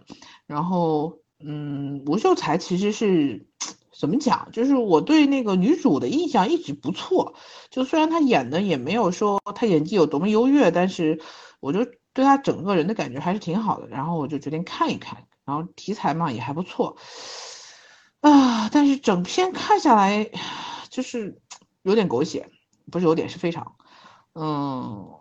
然后，如果你喜欢看狗血类型的韩剧题材，就是最近不是有三个同步基本同步播出的，还有那个什么医生律师苏志燮的那个嘛，嗯，然后这个还有英语是最后一部播出来的，然后就是我觉得吴秀才的水平就夹在他们俩中间的，然后当然这仨的类型可能不是很一样，然后其实医生律师那个也也是有一点这种类型，然后，论狗血。就是就是，虽然都狗血，但是顺畅程度这个剧还可以凑合看一看。但是实在是，就是，不管是从案情的这个这个设计、案件设计来讲，还是从这个故事的层级来讲，都过于小题大做了。我为什么说说它狗血？就是没有到难看的程度，也没有到变态的程度。但是这种题材现在对韩剧来说太多了一点。嗯，所以对小儿科，而且就就真的是小题大做啊，什么财阀这种，哎呀，强暴女性，我就讲这种题材拍了，在韩剧里面拍了，不要再拍了。然后，嗯，又搞得一圈，要是把谁谋杀了，到底谁是孩子他爹，反正就是这种，哎呀，我都已经觉得这个这个剧情没有什么想想吐槽的地方，就是你要是。呃，像我一样喜欢女主又喜欢律政题材，然后也觉得没有什么想看的，拿着片打发一下时间没有什么问题。但是你说特别好看，我不会说它特别好看，也就是个呃五六分的水平吧，在我这儿上不了七。嗯，但是我我觉得那个这个台湾剧那个妈别闹了，我看的不没有看完，看了两集，但是我觉得挺挺好看的，因为我这段时间实在是没有时间去专门看剧，然后我我闲下来我会再看一再再往后看一点，因为已经已经演完了其实，嗯。首先，题材上是台湾人比较，就是台湾比较擅长的嘛。虽然也是也是网飞的片子，然后题材上就是就是这种女性题材啊，加这种世俗呃生活啊，我觉得台湾拍这种剧还是蛮手到擒来的。然后其次呢，这三个女主，嗯，那个演妈妈的我我记不住名字，也是个很熟悉的演员面孔。然后两个女儿就是贾静雯和叫柯什么柯佳燕，就是演技上绝对没有任何问题。然后呢，就演。呃，两个女儿没结婚，一然后他家老爸不在了，然后就开始讲他妈就就就各种希望女儿嫁出去，就最后，呃，其实是把自己先嫁出去了，就是里面有一些呃母母女三人的这这个性格塑造，我觉得就比较比较开开心的那种感觉，是女儿就怎么讲，女儿是感情受过刺激的，然后就是碰到个渣男之后，然后就再也不再也不结婚的那种。年纪年纪也不小了，然后，然后小女儿是一个就是反复被渣，然后一直在养着她那个渣男友的这个 不知道发生过什么，反正就是不能放手的那种，嗯。然后他他妈其实就是还真的属于那种心思人很开朗，心思很活泛。然后他爸在的时候呢，也很享福；就他爸不在了，然后他妈就觉得还蛮寂寞的，生活很丰富，反正比两个女儿要丰富的那种。我就觉得前面两集看起来就有一些地方是就像心理医生一样，或者是那种上帝视角嘛，就是单独把他们任何一个人放在一个空间里面，然后以一种像拍照一样的形式去做一个小采访，然后讲一些心里话。就是剧的尺度呢？从文就是仅仅从文字上来讲什么的也不算小，因为我觉得可能是跟网飞出品有点关系，但是生活气息和那种幽默气息还蛮浓的。就是我有的时候会有点感觉像《俗女养成记》，但是《俗女》比它拍的更生活化。这个就是集中在女性话题，然后两性关系上面的。嗯，剧也很短，就是我觉得可以看一看。嗯。看我，因为我没有看完，我现在不好说。但是我觉得前面一集看着应该也还品质不错。至于能不能有新鲜观点的话，我估计要看完才能说了。值得值得一看吧，反正是算是。嗯，OK，那我两部国剧，一部呢张卫国的《夏天》，我是冲着刘奕君看的嘛，但是一看有黄磊，我就又泄气了。我黄老师他，黄老师 演啥都一个意思，你知道吗？嗯，而且真的油了，他太油了，他真的是。对，这次虽然剃了个板寸，然后又是一口金片子这样子。但我觉得他的油腻已经改不掉了，他演类型化演的太自己了，自我对，然后里边反正中老年演员挺多的嘛，呃，还有海清啥的呀，是，但是海清这一次我不知道后期怎么发展啊，上来应该是演演的是跟刘奕君一对夫妻即将离婚，就还怎么说呢？你要说他特别生活化吧，就是那种京京式幽默吧，有没有？有一点。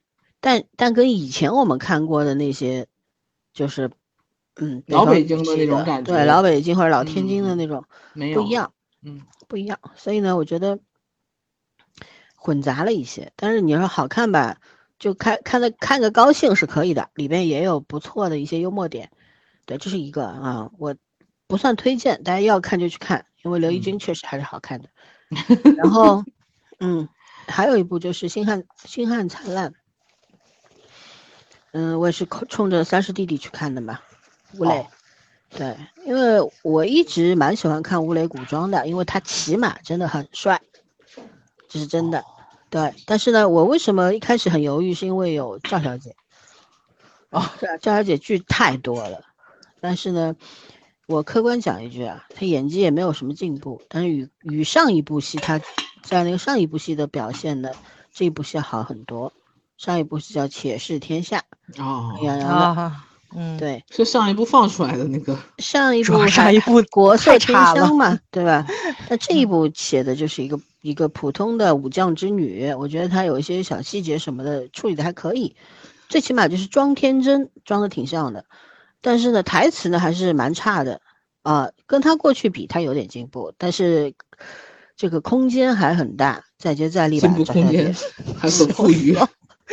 对，吴磊呢，嗯，我我觉得确实是有一些镜头是有打到我的，比方说飞身上马，那是真飞呀，那不是什么，我觉得就那动作做的实在是漂亮，然后转刀，然后骑马单手骑马，嗯，拽着马绳那种，反正是真的是帅。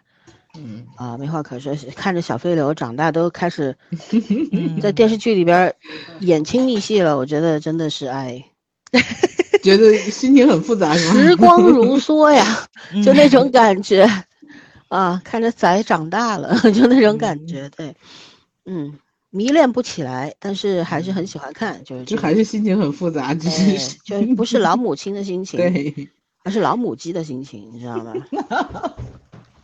对，呃，然后这个剧我我我撇开这个不说啊，我就说这个剧的剧情嘛，应该是小说改编的。我看了一下三群一些群友的聊天，说小说本身不怎么样，呃，作者就是写《知否知否》的那个作者，然后呢，哦，《知否》的作者，对，因为上来那几集啊，跟《知否》真的还蛮像的，就那个调调。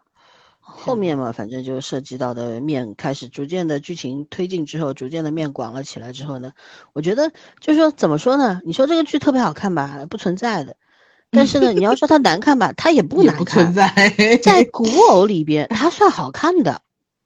你们知道吗？我很客观的讲，知否的小说好像也是这个水平，就是这个作者的小说。然后呢，我也看到我们彩彩同学说了一句，就是他说他觉得小说呢真的是不怎么样，但是编呃就是个把它编好了，剧本反而是有这个蛮不错的表现，加分项哈。对对对，啊，那也算也算好事吧，因为小说可能是前些年写的，但当下把它改了之后，就一两年之内拍的戏嘛是。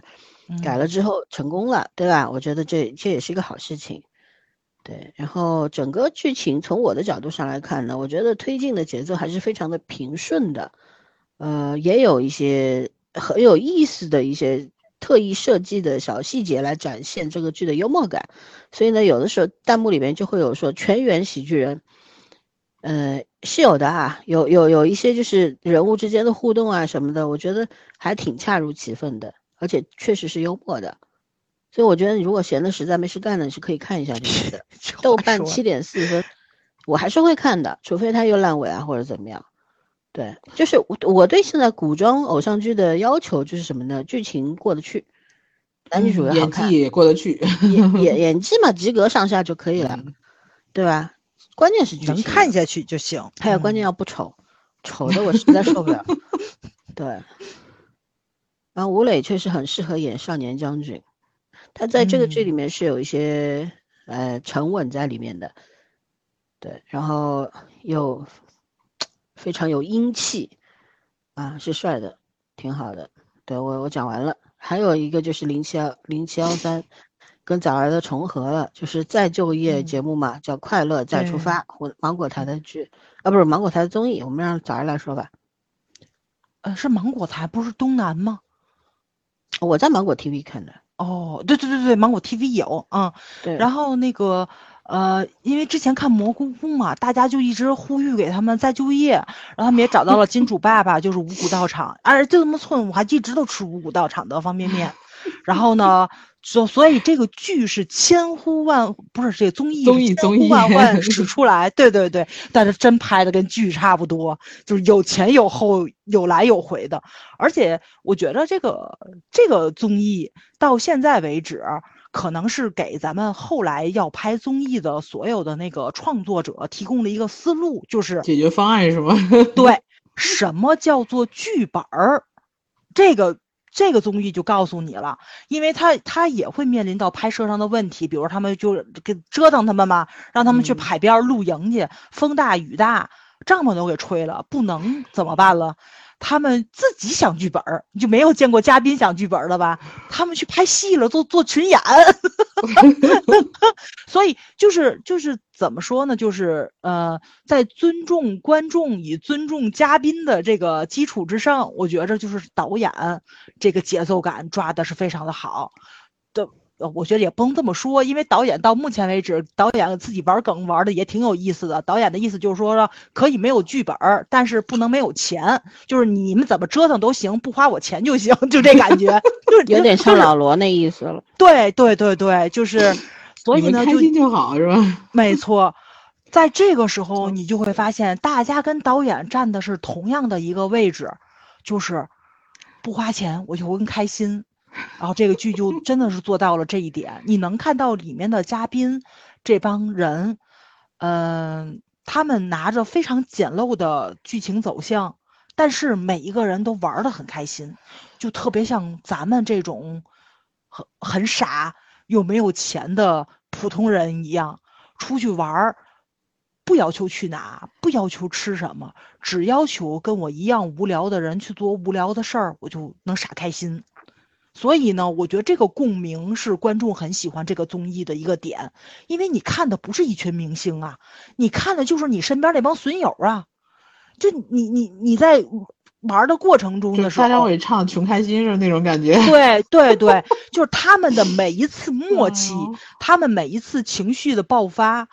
然后你就真觉着特别像你身边的人，就包括比如说，就是该退房了，导演已经告诉他们了，你们如果退房晚的话是要加钱的。但有的人就是慢性子，你怎么办呢？他收拾东西了，哦，这几个收拾好，坐在那儿等他们，没有人催。其实你想想，咱们出去旅游的时候也是，就是我们经常坐在大厅里面等比较慢的人下来一起退房，大家。就那个距离，不叫距离感，我觉得尊重感找挺好的，也没有催。但是你坐这儿等的人也没有着急，自己找乐子嘛。你就能看到那个王栎鑫啊、陆虎啊，然后张远三个人坐那儿学动物叫，然后真的很精彩。然后从屏幕的内外都感受到了快乐，而且大家那个时候就觉得，为什么给他们起名叫降智兄弟呢？因为就真的智商很不高的样子。就真的智商很不高的样子，但是你想一想啊，就是你可能在职场上是很成熟稳重、很让上司、同事信任的一个人，但是当你同学聚会遇上了你的发小，遇上了你那时候一起成长起来在上学办傻事儿那帮兄弟姐妹的时候，你也是不聪明的样子好吗？就大家都有点黑历史好不好？这特别正常的一件事情，所以你看他们的过程中你就很舒爽。就很爽，你就觉得你的智商被尊重了，而且这些人没有酒漏鱼，你知道吧？就真的没有酒漏鱼。他们在被扔到荒岛上去找箱子的时候，那些题也没有多难，而且特别有意思的是，他们很快速的解题的过程中，他们还在嘲笑节目组。其实我我当时就特别默默的想，我说可能这些题你们解的很容易，可能在某些明星那就是有难度的，你知道吗？我没有指代谁啊，我就是说这个现象。毕竟咱们在某些综艺里面看到会个二元一次方程就能叫学霸了，对吧？这不都是 小初中的题吗？这不都是？因为孩小学的孩子不用二元一次方程都能去解这个题的，这很正常的一些个数学思维在里面。哎，我这么说话也挺遭恨的，就是所以你知道就好。然后你就能看到，就是这些人是很有才华的，他们唱歌张嘴就唱，而且呢，就是。很多时候，他们创作也不是想炫耀自己的专业有多么的好，我们的音乐素养有多么的高。随口这么一唱，他们不是随口的一唱，他们就是想损兄弟。比如说给庄演创作的《我哭了，我又哭了》，就就是会有非常非常多的。呃，梗跟玩笑在里面，然后你会，你你你能感觉到他们在唱我哭了我又哭了的时候，张远在边上那个无奈的样子，他肯定在想，哥，我也是个偶像好吗？我也是有粉丝的，你们能不能就？但是他的那个，对对对，但是他的那个尴尬里面，你知道吧？就是他自己也很开心，就很贱，你知不知道？就那个感觉，就是就是那帮蠢萌的货，反正大家都彼此很了解。对对，就包括他们拿王栎鑫离婚的这个事情，在反复的玩梗，给他做脱敏治疗是一样的。他们自己说完了，自己也就是那种，哎，我们我知道我们很过分，但是我们就是想说，就那种感觉。你想想，咱们朋友时候见面的时候不也是这样子吗？就是八百年前的事还拿出来开一下。对对对，你你也会觉着，可能比如说这个人已经在职场上升了很高的位置了，然后有有有些话不应该说，会让他觉得很在面儿。但是，当你这个酒桌上都是特别亲近的人，谁不知道谁的时候，你说出来的时候，大家就那个哄堂大笑，你是没有尴尬的。而你在不太熟的人面前，有些玩笑话你说出来，可能你会觉得有种绿茶或者说那什么的感觉在里面。但是因为是熟人局，所以的那个肆无忌惮，你只能够感感受到是，就是怎么说呢，兄弟们在一起。玩嗨了的那感觉，而不是不尊重人的感觉，就他的分寸感拿捏的真的是非常非常的好，但也真的是因为他们都太熟了，也是因为他们性格都太好了，还有就是，呃，可能因为他们就是怎么说呢？职场上也不能说特别的顺利，就是不像咱们想想想象中的那种流量明星一样，日薪二百零八万。我说的是日薪啊，对吧？他们挣不到这么多钱，但是他们又比大多数人过得好，这是肯定的。你能感到他们去做群演的时候，他们挣完了那个钱，他们能去吃一顿饭，坐在那里去聊普通的群演的那个生活困境的时候，他们是有感恩在里面的。那很多明星都。不会说这个的，会说我们这是个高危职业，对吧？就那种站着说话不腰疼的时候，大家会很不适。但是这帮人在一起的时候，他们的那个姿态，跟他们说出来的话，又让你觉得他们尊重自己的职业，也尊重别人的职业，然后又有理想跟梦想在里面，而且他们对普罗大众的一些个，呃，工作上的难处，他们是有体谅的，而且对于自己的幸运，他们是有感恩在里面的。然后这些呢人品。或者说他们的性情也让大家喜欢他们，哎，觉得这个就是七快男可是真情实感在里面的，草根出来的，确实是对吧？嗯，我说对我来说是真情实感在里面的，那那可不呗，真的是大家一票一票 投出来的。我的手机也被人拿出拿出去过投，是自己投的，不是拿出别人手机投的。我我我还真的从来都不看那个选秀，我不跟你们说过吗？包括那叫什么超级女生也是，就是他们之后我就没有再看过任何一届完整的选秀。对，超级女生快乐男生在超级女生之后吧？呃，对，啊，对我零五超女零七快男，我就这两届。对，是在他们后面，我印象中是，反正我的手机是被借出去过，投过票，因为我我我印象中认识苏醒，对啊，还有那个谁，快男吗？那个张楚生，对吧？陈楚生，陈楚生，你是张杰吧你？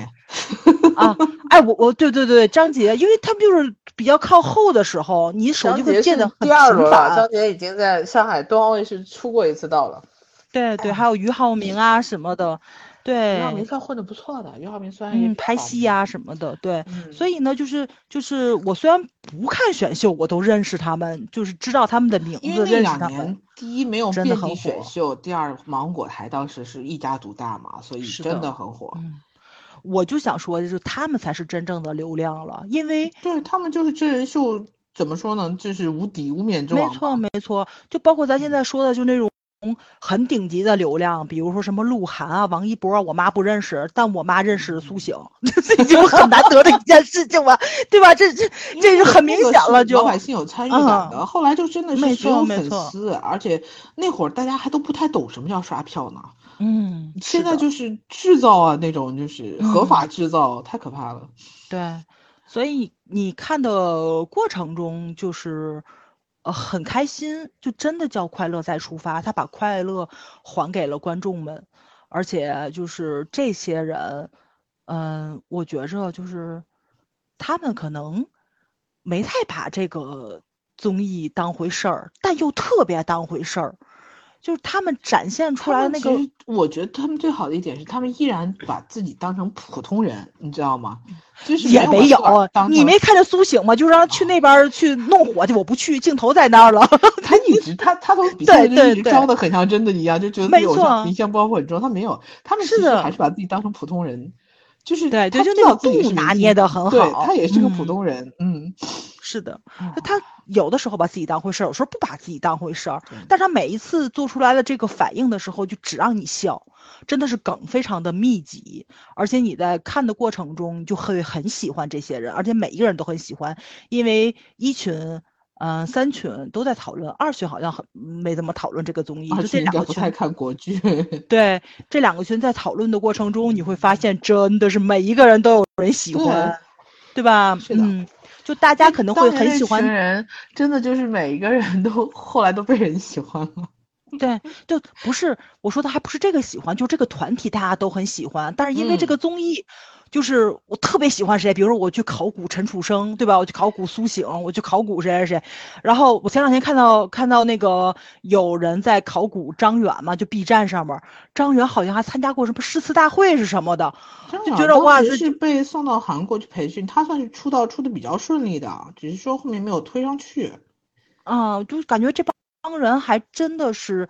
可能挺不容易的，就想保持在这个圈子里面哎这几个人就活下去。是真的嗯是，我觉得他们，你去看他们的话，你会觉得他们是一个，就是真实的那个那个怎么讲，选秀打工人的人生，你知道吗？就都没嗯有到大明星级别的，然后也都是活的，就是你说他没名气吧，他可能也有点小名气，但是远远没有到就是可以自己挑资源什么那种程度，对就，都都是一个普通职场打工人的德行。但是他们活得很开心，也，很感就是恩，很尽力，活得很，真的是很尽很尽力了。嗯，没错没错，我特别喜欢陈楚生，冷幽嗯默，冷幽默，我就我觉得特别像摩羯座，他每一次说话都笑死我了。而且他们五个人拍那个呃 vlog，然后就是里边说，就在海边一人喊一句话，然后陈楚生的说的是我喊什么，达到了高潮那个时候搞笑。还有就是那个他每一次讲的话就话题终结者嘛，嗯，老有意思了，活的他确实很通透很终结的一个人。。他他比赛的时候就这样子，就是都很大家都很没脾气的那种感觉。我觉得这种综艺它成功的原因就是熟人局，就是做综艺啊，一定不要搞，非要搞事情，就是弄一些好像有江湖恩怨的人弄在一哎块儿，对然后对然后弄一些冲突出来。我啊觉得那个年代已经过掉了，很 low 了。现在就是什么要熟人局，就是本身就认识的，然后能玩得开的，又不是嗯很在意什么面子之类的人。为什么？而且他们要聪明、积极的，很很清楚的知道这件事情，对，对要清楚的知道这是一个机会，所以我要积极的表现，呃这就是嗯万事俱备了嘛，对吧？然后再嗯加上老天作美，动不动给他帐篷吹飞啦什么的，就喜剧效果满满。对啊，哎，对真挺惨的。嗯，但就是这这些人对我对我的青春太熟 太熟悉了，我就有点不想看。而且他们说实话，那歌好听嘛？我说我觉得不好听，但才华有没有是有的。是有的。对但他们即嗯兴创作的一些歌，我觉得就就那样吧。加上苏醒的 那个呃，这个叫什么饶舌，我觉得嗯这就也就那样吧。但是呢快乐是有的，快乐是真实的。对，就听他们在那瞎唱八唱，我就觉得很快乐啊。而且他们也是确实在认真的做节目啊，每个人似乎都有一些歌留下来，对吧？这些年。啊，而且这个歌也挺搞笑的，猜别人的歌每次都能猜对，猜自己的歌猜不出来。这个反转也很有意思。还有一个就是有一个梗啊，就是说王铮亮说什么我们当年参加什么赛复复活赛复活赛，然后其他人说我们没有参加过，我们直通各赛区的冠军，直通之王铮亮和后面那那几个是复活的。然后陈楚生说的，人家都说广东赛区冠军，四川赛区冠军，陈楚生说的是冠军，然后 我真的是无语了。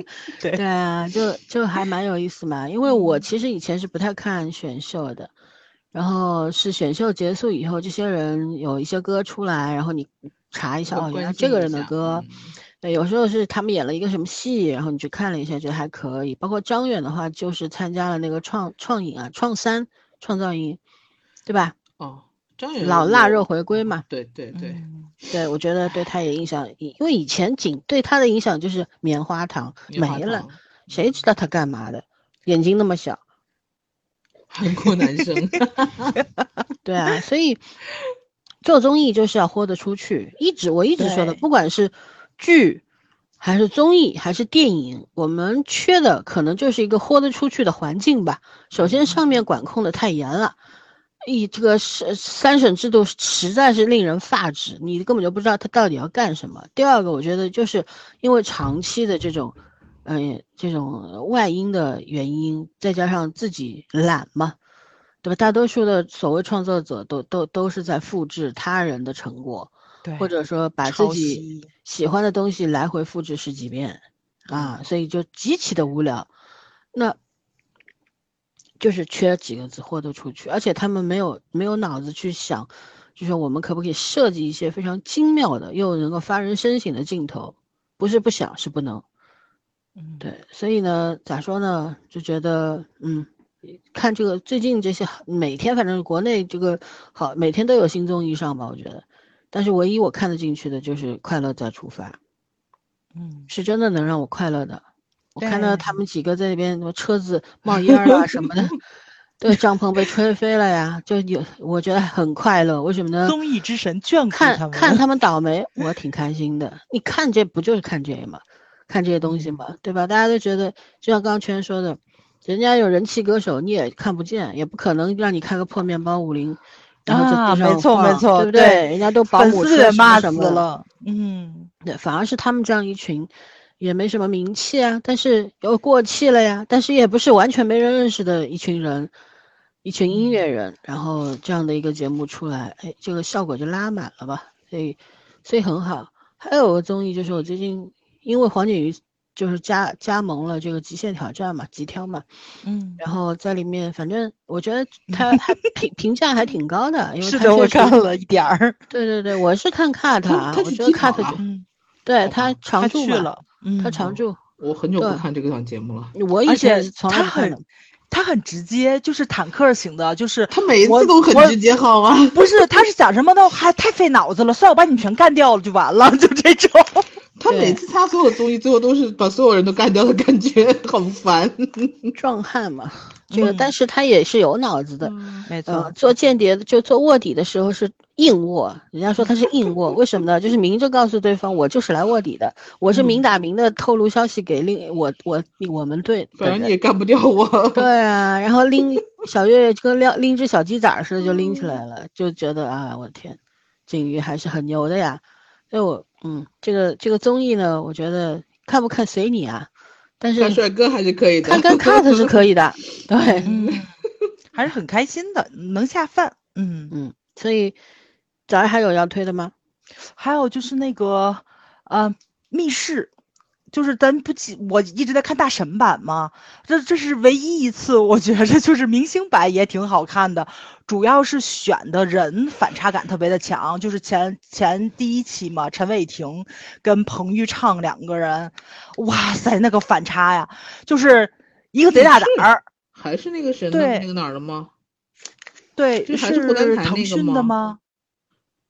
哦，芒果的吧，芒果的是芒果的吗？嗯。我看的是资源嘛，所以我也不知道是哪个电视台的，应该是芒果哪哪个平台的。嗯，对，就杨幂他们那帮人，大大张伟啊什么的，对，就是恐怖版嘛，就是彭他那个畅畅胆儿特别小，所以他害怕。邱伟霆胆儿特别大，特别大，对，所以两个人就那个反差感一出来的时候，你真的爆笑，你不想看剧情了，你就想看一个滋哇乱叫，一个特别的镇定，你知道吧？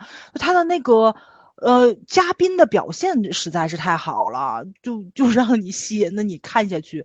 主要是彭昱畅他那个胆儿小，就是他有个人特色，我都怀疑他和邓伦俩人到底谁胆儿更小。不是他的那个胆儿小，个人特色太强了。他跪，你知道，他一来就跪下了，一来就跪下，而而且后面的跪都已经习惯了，都很顺畅了。后来大张伟不说嘛，啊，大张伟说的是“男儿膝下有黄金”，你这一路下来都是钱的，你这。因为他一直在跪着走，你知道吧？就碰上什么他就开始下跪了。就你刚开始看的时候，你没太当回事儿，就觉得胆儿小是很正常的一件事情。但是他全程胆儿小，而且还有路透嘛，就是他进入这个综艺节目的时候，粉丝拍的照片，跟他出来时的照片。我跟你们说啊，那个照片对比照出来的时候，我真的就已经笑的完全就不行了。就他这个综艺不好笑，但人实在是太好笑了。邓伦想看这样，邓伦每一次你看参加结婚还没发生什么事儿，他滋儿一下就出去了，你知道那种。而且彭昱畅特别搞笑，他问就是以前这几期的常驻嘉宾说，除了我以外，就前四季谁胆儿特别的，谁胆儿就是说最小，然后所有的人就都沉默，因为邓伦名字不不能说嘛，现在是不能说的名字嘛，然后就说了一句张若昀吧，然后就他们说的是好像下一期嘉宾就是张若昀。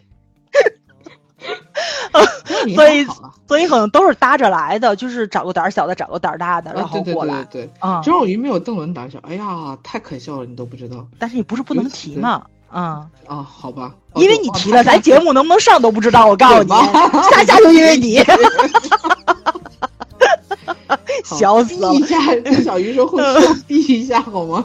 对，因为我们的这个节目总被莫名其妙的下架，我们找不着原因，你知道吗？嗯，哦，对，说到这，最近小宇宙被莫名其妙下架了，我们也问不到原因到底是什么。